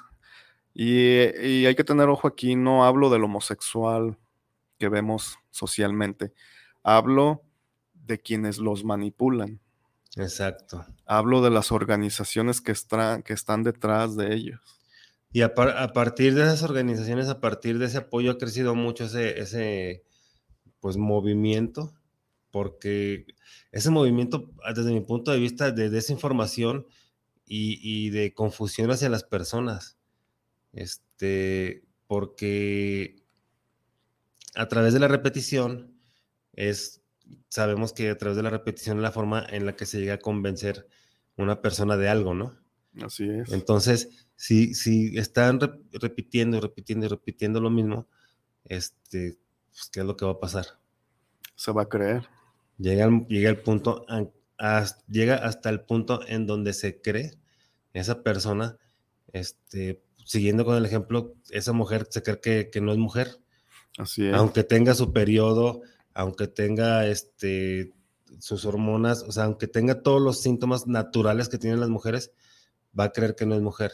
No, y salió en noticias hace 20 días que un doctor fue, creo que lo metieron preso porque llegó un hombre sintiéndose mujer y, y, el doctor le dijo, pues que te voy a revisar. Un ginecólogo. Así es. Y este hombre que se siente mujer fue, lo denunció y creo que lo metieron preso. O sea, fíjate hasta dónde llega la incoherencia y la, estupidez, porque eso es una estupidez, este, para apoyar a un movimiento que, no se debe de apoyar. Bueno, eh, una de las cosas que se sabe, o, que al menos yo sabía, es que están apoyando todo este movimiento para este, que ya no haya más nacimientos. Así es, también. Y que al, al no haber más nacimientos, pues obviamente va a haber una reducción de la población. Pero es que aquí es donde yo, yo digo, ¿cómo es posible que las personas no tengan una coherencia, no tengan un amor propio? Porque eh, para mí eso es claro que no, que no hay amor propio en las personas. Exactamente. Que, ¿Por qué no hay amor propio? Porque se están dejando manipular. Así de sencillo, te estás dejando manipular este, por lo que escuchas, por lo que ves. Y si tu enfoque va este, en eso, pues obviamente en eso te vas a, convertir. Y, y, te vas a ofender como esta persona porque ¿Qué te puede revisar un ginecólogo si, si no tienes nada femenino? Exactamente. O sea, tus órganos sexuales son masculinos. ¿Qué te va a revisar un ginecólogo? O sea, ¿cómo es posible que creas que, va a pasar eso? Así es. Y ese es el problema de que esta izquierda que está imperando en el mundo está implementando todo eso. ¿Cuál es el afán? Destruir el mundo. Y eh, ojo aquí, eh, yo no me considero ni de derecha ni de izquierda. Me considero una persona que le gusta el sentido común. Yo también. Y yo pienso que el sentido común nos beneficia a todos. Pues sí. Entonces, este tipo de, intelectuales feministas y este tipo de, gobiernos que, que, están imponiendo estas cosas, lo único que están haciendo es imponer las mentiras. Sí, y ojo, ojo con esto del sentido común, porque me acordé de una un comentario hace tiempo. Este, el sentido común es lo que todos ven, este, porque en esa ocasión, no me acuerdo qué, no me acuerdo cómo estuvo, pero fue en Facebook y una yo le dije, es que es sentido común. Y la persona me contesta, es que tú tienes tu sentido común y yo tengo mi sentido común. Ya ni le contesté nada, dije, ay, ¿cómo es posible que, que puedas creer eso? Eh, es recomendable que sepan bien y que entiendan bien lo que es el sentido común. Este, porque lo que me dijo esa persona es, tú tienes tu opinión y yo tengo mi opinión. Sí, eso es otra cosa muy diferente, pero el sentido común es algo que, que, es como en general, ¿no? Para todas las personas. Sí, si estamos en una sociedad, tiene que imperar el sentido común. Sí. Entonces, esta izquierda, eso es lo que pretende derribar. Sí, y es por eso que decía al principio, si la derecha destruyó la democracia en México, esta izquierda va a terminar por destruir lo que al mexicano lo hacía fuerte, y no nada más al mexicano, a, toda la civilización de Occidente, ¿no? Pues al, latino en general, ¿no? Así es, al hispano y también al gringo, allá también hay esas cosas. Pues los gringos yo he sabido hace mucho tiempo que su familia no ven a la familia como la vemos nosotros. Ah, sí, somos. Ellos son muy, o sea, este, yo sabía desde hace mucho pues que cumplen 18 años y ya, órale. Sí, somos más, somos más de familia nosotros, Ajá. los Sí, hispanos. aquí este, se valora mucho a la familia, se respeta mucho a la familia. Entonces, pues esa, esa tradición, esa costumbre que tenemos aquí en México, no la pierdan, o sea, este, y también, o sea, no se peleen por tonterías, si tienen, si no se hablan entre hermanos, si no se hablan entre papás, hijos, pues arreglen las cosas, no vale la pena que estén así, este, desperdiciando el tiempo, porque eso sí es un tiempo desperdiciado. Mejor solucionen, platíquenlo, solucionen las cosas y, y- llévense bien. Y, la familia es algo, aquí en México es algo, como comentas, es algo, algo muy, muy fuerte, muy estable. Entonces no permitan que nadie, ni, ni, ni la televisión, ni la información que está en las redes sociales este, de ese tipo que, que pretende eh, este, derrumbar esa unión familiar, no permitan que eso les gane. O sea, la, la- lo que siempre los va a mantener en claridad, en paz y en equilibrio todo es el diálogo. Entonces, si tienen alguna, este, si tienen alguna inconformidad con algún miembro de su familia, díganselo. Tampoco supongan, porque las suposiciones también, este, tú supones una cosa, tu otro, tu otro pariente supone otra cosa y en suponer van a pasar el tiempo y va a pasar el tiempo y, y- y igual no se van a hablar. Entonces no permitan eso, o sea, traten, este, y hablen con su familia bien, que sea una relación sólida, porque yo creo que es una de las mejores cosas que tenemos en la vida, ¿no? La familia. Sí, como decía, la izquierda viene por ella. Hace un momento dijiste algo del aborto, de la despoblación, y sí. Sí. Lyndon Johnson, un presidente de Estados Unidos, dijo que para los intereses de Estados Unidos es mejor invertir 5 dólares en temas de sexualidad que pagar después 100 dólares para ayudar a personas. En la década del 75, 1975 o 74, Henry Kissinger hizo una tesis donde te habla cómo despoblar Mm, a América. ¿Por qué? Porque eh, Estados Unidos necesita recursos y como nosotros los hispanos eh, tendemos a tener familias numerosas, simplemente en mi familia somos siete, nueve, éramos nueve, cuando Sí. falleció mi papá. Entonces somos de familias numerosas. Eh, Henry Kissinger dijo, hay que, hay que apoyar este tipo de teorías o de procesos de, de salud sexual para disminuir la población. Es por eso que en la década de los 90 la ONU empezó a implementar el aborto, empezó a Mm. exigir.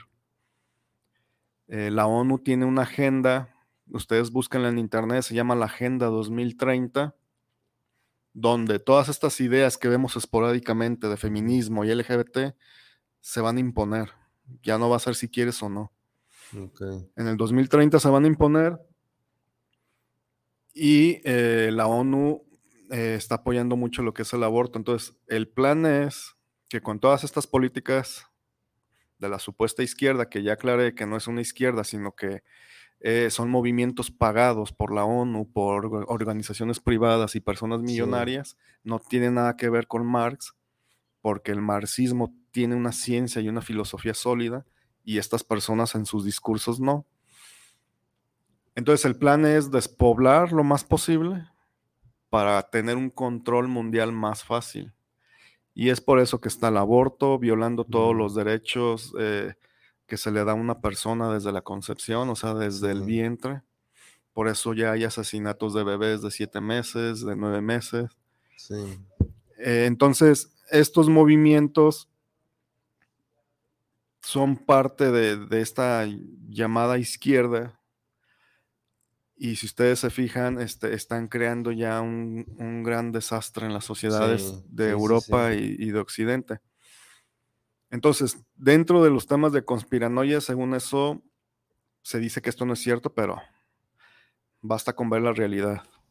Pues. Y lo ves en las noticias, lo ves a, ca- a cada rato. Aquí mismo en Jalisco, este, ya hay niños que pueden cambiar su identidad sexual sin, sin sin el permiso de los padres, cuando la misma constitución mexicana, en las garantías individuales, en las primeras, se te dice que los padres son los tutores absolutos del niño.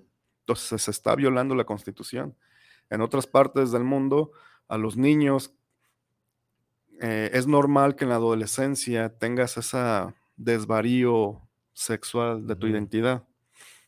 Pues bueno, maestros y doctores de los colegios de los niños toman a estos niños que se sienten inseguros en su sexualidad y les dicen, ¿sabes qué? Seguramente tú eres una niña o seguramente tú eres un niño, tómate estas hormonas. Ya hay, ya hay casos en que se están hormonando a niños porque se omite que están en desarrollo. Y no se pueden tomar decisiones así porque están en desarrollo. Entonces, eh, regresando a Samuel Ramos y parafraseando lo que él decía en su libro, lo que el mexicano tiene que hacer, lo tiene que hacer ya, si no va a venir otro problema. Bueno, si el mexicano en el primer programa que tuvimos hablábamos de que no tiene identidad por las mentiras históricas y la manipulación y la siembra del odio hacia España, bueno, pues ya llegó otro problema llamado esta nueva izquierda, que viene a destruir el núcleo de la sociedad, que es la familia, las tradiciones, al hombre, a la mujer. Y tocaste un tema muy importante que es amor propio. Cuando tú ves todos estos postulados donde te dicen que la biología no sirve, cuando te dicen que ese pequeño feto no es nada, cuando tú ves estos postulados y ves que personas se adhieren a estos postulados, ahí sí te pones a pensar, bueno, ¿quién está peor? ¿La persona que desarrolla o la persona que se adhiere a estas? Sí, o la persona que se deja manipular, ¿no? Que viene siendo lo que se adhiere. Y, y vamos, eh, las personas que me han estado viendo saben que estoy, soy practicante de una religión pagana, lo que es la magia celta o wicca también celta. ¿Y qué tenemos que decir nosotros los brujos o los estudiantes de la magia o de las energías? bueno, nosotros que estudiamos el misticismo y el científico tenemos el mismo método. Mm. La investigación, la experimentación y la contemplación de la realidad. El científico, a través de su experimentación y desarrollo de la realidad, llega a un punto en que tiene estas revelaciones divinas, estas revelaciones místicas. Y es por eso que nace el alquimista. Eh, ese químico que transforma la materia, que, ve más allá como un paracelso, ¿no? Y el místico, el, el, místico que se dedica a la contemplación de lo divino, al estudio de la realidad, que ve la divinidad sí. en los árboles, en los animales, llega a la misma conclusión. Entonces, como practicantes de un sendero místico, y hasta ahorita no lo he escuchado decir de ningún otro brujo, nosotros tenemos también voz y voto en esta pelea político-social, porque como estudiantes de la mística nos basamos en la realidad, como Marx se basaba en la realidad para sus postulados sociales. Entonces, el místico y el científico partimos de la realidad, observamos la realidad, experimentamos desde diferentes plataformas y nos juntamos en un mismo punto, que son las revelaciones. Y es por eso que cuando una persona dice dentro del misticismo amar a las plantas, amar a los animales, pero está dispuesto a matar a su hijo, ahí te das cuenta que algo no cuadra. Pues sí. Porque entonces, ¿qué estás haciendo? Eh, San Anselmo, si no mal recuerdo, fue un filósofo cristiano. y él decía, hay tres tipos de personas. Una persona que ve la isla, bueno, está en su isla, ve su pueblo y ve su barca, que es una forma de cruz. San Anselmo pues, lo ve desde un punto de vista cristiano. Y San Anselmo dice, pero esa persona no hace nada, no se sube a la barca que es su cruz y se queda cómodamente en su casa. Dice, esa persona está perdida porque no, no hace nada por sí mismo. Sale una segunda persona, se sube a la barca que está en forma de cruz. Y esa forma de cruz pueden traducirla como el yin y el yang o, la cruz egipcia o, la triqueta celta, ¿no? Independientemente de tu fe, este, este, este ejemplo de vida que San Anselmo dijo es muy, nos, nos compete a todos. Entonces dice, hay una segunda persona que se sube a su barca, pero con los ojos cerrados. Entonces, es muy devoto de su fe, pero no sabe a dónde va. ¿Por qué? Porque no entiende lo que está haciendo. Es un acarreado, es un borrego. Hay una tercera persona que se sube a su barca con los ojos abiertos, ve a dónde va, ve su barca, ve la isla. Dice, esa persona sabe a dónde va. ¿Por qué? Porque mezcla filosofía y fe o misticismo. Y la filosofía está encargada de llegar al origen de todo lo que existe.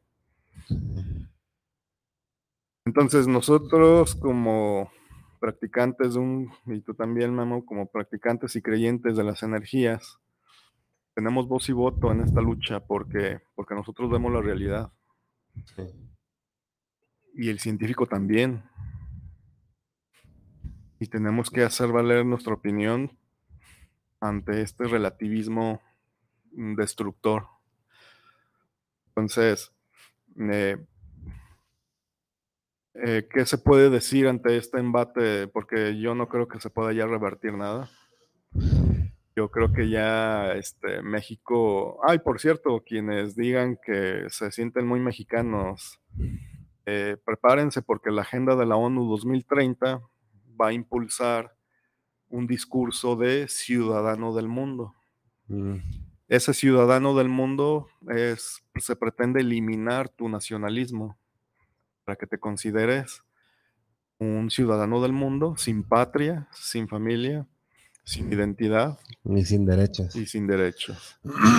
Entonces, si no me creen, métanse a Google, pongan Agenda 2030, vean los principios, o son como, no me acuerdo si son 17 o 23 y ahí van a encontrar dos muy llamativos. La igualdad de género y ciudadanía, ciudadanía mundial. Del, mundo. Entonces, todo esto ya está planeado, así que los que se sienten muy patriotas mexicanos disfruten porque a partir del 2030 se va a empezar a eliminar nacionalismos. Y de cualquier parte del mundo también, ¿no? Se creen muy argentinos, muy uruguayos, muy de donde sea. Entonces, ¿qué podemos decir como consejo? Eh, la educación, las escuelas, las universidades ya están tomadas por todo este tipo de pensamiento. Lo que se tiene que hacer es educar desde la casa, eduquen a sus hijos, revisen las tareas que les está dejando y si ven una anomalía así como, que, como estas que se están imponiendo, explíquenle a su hijo que eso no es así.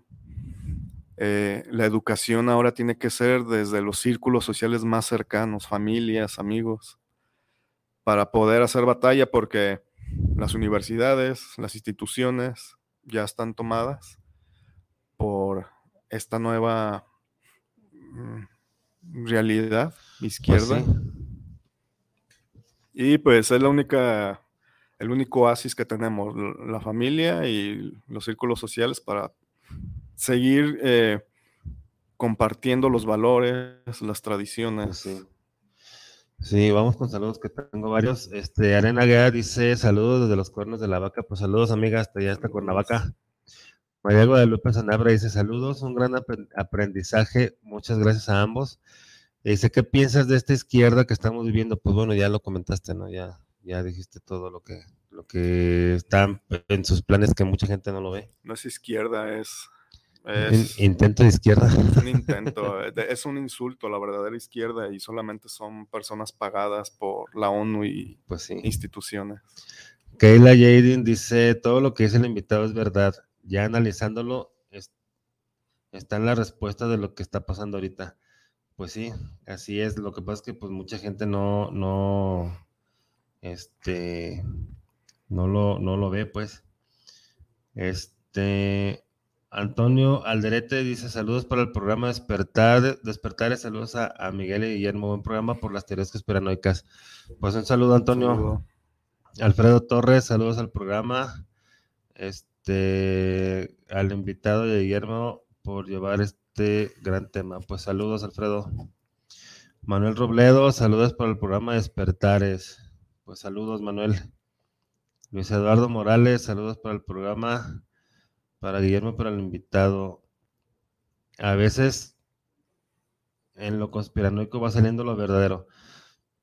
Pues sí, hay muchos temas que antes eran conspiranoicos y eran conspiranoicos. Es que bueno, se le llama conspiranoico porque no está este, avalado científicamente o por así decirlo por los medios oficiales, ¿no? Por eso es un tema conspiranoico, porque no está valorado por esos por esos este, sistemas, por esos medios oficiales de que es una realidad. Por eso es conspiranoico, pero en realidad, pues, la, el, un tema, cuando escuchen un tema conspiranoico, pónganle mucha atención porque, este, pues es, es la, la verdad. esa verdad va a salir más adelante. César Villa, saludos para el programa desde las huertas. Pues un saludo hasta allá, hasta las huertas. Eh, saludos al invitado de cuándo puedan hablar de los péndulos. César, hace poquito hablamos de los péndulos. Este, si quieres, échate un clavadito ahí a, a, la página que estamos en Facebook como Despertar en Radio. Creo que fue hace como un mes, mm, mes, mes y medio más o menos, donde estuvieron unos, invitados de, de, Guanajuato hablándonos sobre el péndulo. Este, de hecho, estuvieron dos veces este, y hay muchísima información muy buena de los péndulos y de la radiónica. Susana Montes, saludos para el programa. Este, pues saludos, Susana. Manuel Coronado, saludos desde Tonalá para Miguel y Guillermo. Falta un tema de ovnis con temas conspiranoicos. Pues bueno, creo que los ovnis ya no es tema conspiranoico. Este. Ya es mucha verdad, ¿no? Sí. Este porque pues ya hay, hay pues mucha evidencia, ¿no? Este, entonces creo que ya no estamos conspirando, pero sí, igual, igual lo vamos a tratar porque... Más pues bien si hay bases o qué es lo que nos hacen. Sí, es que es, lo que iba a comentar, o sea, ya hay muchas cosas que han salido, no nada más de las naves que se ven en los videos, sino de otras, de, los que ya están aquí más bien. Este, y sí, eh, pues habría que, que este, eh, habría que pues, prepararlo, ¿no? Para, para que sea un tema así muy completo. Este, Miguel, pues ya casi se nos terminó el programa. ¿Algo que, quieras agregar para, para despedir? Que estamos viviendo unos tiempos muy interesantes. Eh, a mí me encanta. Yo soy. Por ahí una película de impacto de un ovni donde un tipo sabe que el meteorito ya viene y se sienta con su silla, sus lentes negros y su y su vino a ver cómo se le viene el meteoro encima, ¿no? Ajá. Y, y, él ya había dicho que eso iba a pasar, entonces acepta el destino. Entonces, pues eso, eh, me gusta ver estos cambios. Hay que verlo de una forma para para saber qué hacer. El que tú te des cuenta dónde estás parado y qué es lo que está pasando te da la ventaja sobre los demás, porque tú sí, claro. puedes ver antes que todos qué puedes hacer.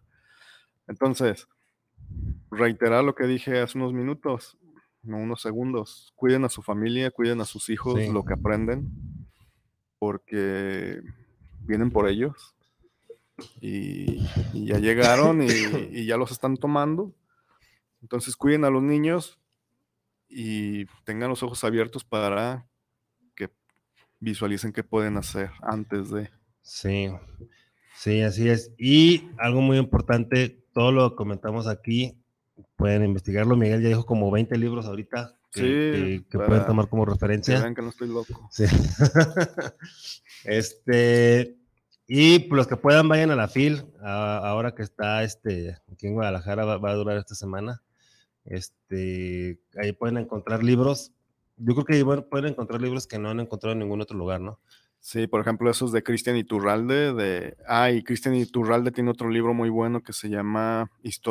no me acuerdo bien, pero te habla, el, creo que se llama El origen de la nueva izquierda, y él te explica bien de dónde salen todos estos postulados, quiénes y por qué. Es, es, un libro negro que tiene una banderita LGBT y varios filósofos. Ahí en la fil está. Ustedes busquen en el autor Cristian Iturralde y es también muy bueno.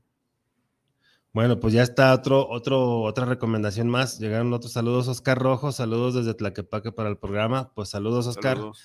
Y Nidia Gutiérrez, saludos para el programa, saludos para Guillermo y para Miguel. Pues saludos, Nidia. Saludos. Ahí échese un clavadito a, la página de Despertar el Radio, así estamos en Facebook. Y ahí van a ver muchos programas que, que hemos tenido acerca de muchos, muchos, muchos temas. Este, pues Miguel, no me queda más que agradecerte.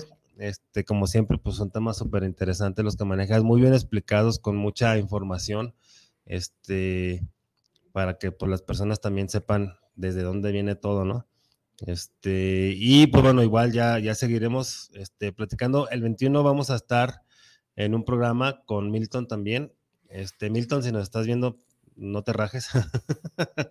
este, y bueno, ya, ya les, ya, ya les eh, compartiré la, la, publicidad para ese programa. Este, pues ya saben, una de las claves de la vida es soltar y fluir. Yo soy Guillermo Rabe y nos vemos el próximo miércoles. Muchas gracias por los que estuvieron aquí, gracias a los que nos van a ver. Nos estamos viendo. Gracias, Miguel. Gracias, hasta luego. Nos estamos viendo, gracias, hasta luego.